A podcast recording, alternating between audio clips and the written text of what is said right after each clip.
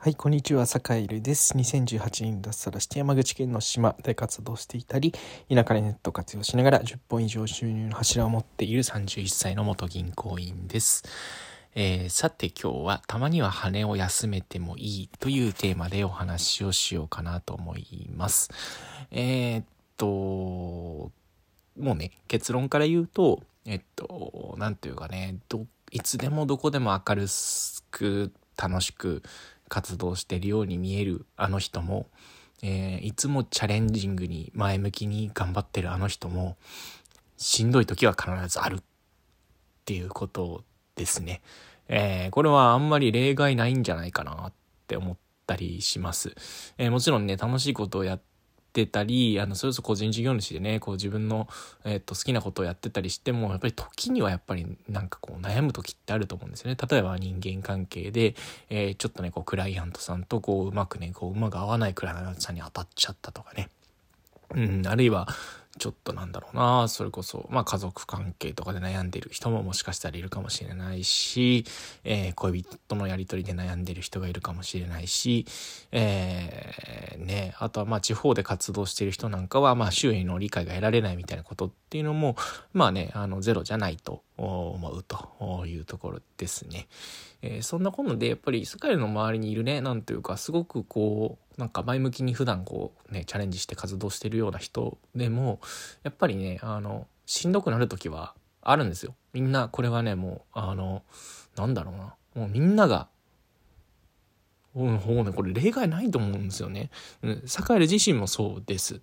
うん、時々本当に結構ね、しんどくなって、あ、もう疲れたなとかもう、なんかちょっと、うわ、なんか自分のちっちゃい器からなんか溢れそうだよっって思うことってね、やっぱあるんですよ。やっぱある、ある。これはね、あの、だからみんな、皆さんこのね、ラジオを聞いてる時にちょっと、うんなんか最近ちょっと辛いなとかしんどいなって思ってる人がいたら、あの、まあ、サカエルでもそれ、そういう時あるよっていうね、個人事業主になってなくて楽しそうに田舎暮らししてるしサカエルでも、それはね、あの、なんていうか、うん、その頻度はやっぱりだいぶ少なくなりはせど、やっぱり真剣にこう仕事やってたり、真剣に新しいなんかチャレンジをしようとすると、やっぱりどうしてもやっぱりあると。うん。だから、だからこそたまにね、こう羽を休めたり、こう器からね、なんかこう何かが溢れ出しそう、出しそうな時には、ちょっとね、こう器の水を、あの、ちょろっとこうこぼす場所。あの、器が割れちゃおしまいだからね。おしまいだから器の水をちょろっとねちょろちょろちょろちょろっとこうこぼせるような場所っていうのをやっぱり持っておくとあのすごくあの次にねつながるというかまたねあの明日も頑張ろうっていうふうにあの思えるきっかけになるんじゃないかなと思っていて、まあ、ちなみにねあのサカエルはあのまあ結構ね本当に去年の去年今年か今年の初め頃本当にちょっとねなんかしんどくなっちゃった時があってってその時に、まあ、作ったのが田舎チャレンジャーラボっていうねこう田舎で頑張る人これから頑張りたい人が集まる、えーオンライン村っていうのを作って、えーそこのでそこでねなんかこうメンバーと一緒にあのね、それぞれやってることは全然違うんだけどたまにこうフラッと帰ってきて羽を休められる場所っていうこうね、あのコンセプトで、まあ、夢を絶対笑わない場所っていうことでねあの始めたコミュニティだったりするんですけど、まあ、ついに今はもうあのメンバーも毎月5人ずつしかあの、ね、入会は許可してないんですけど許可してないっていうのはちょっと偉そうですけどねちょっとこうやり取りが、えーできるのがやっぱり最大1ヶ月、まあ、56人かなっていうところもあって人数制限も設けてるんですけど、まあ、そんなところでね、えっと、やり取りをしてるんですけど、まあ、その田舎チャレンジャーラボのなんかね最大のこう作ってよかったなってところやっぱりなんかこう自分自身が羽を休める場所になる。でメンバーにとってもそれぞれにとってこう羽を休める場所になるっていうところかななんていうことを思っていて、まあ、もちろんねやっぱりねあの羽を休めるっていうことはやっぱり前を向いて、えーまた明日からも頑張っていくっていうところに備えてねやっぱりやることだなと思うんですけど、うん、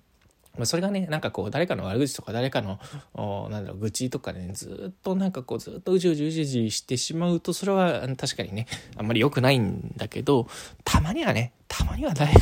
誰かにもなんかねムカつくやつの文句をやっぱり言う時も必要だしあのたまにはねやっぱりなんかちょっとねやっぱね愚痴る時もやっぱり必要と、うん、それはやっぱりなんだろうなあの、うん、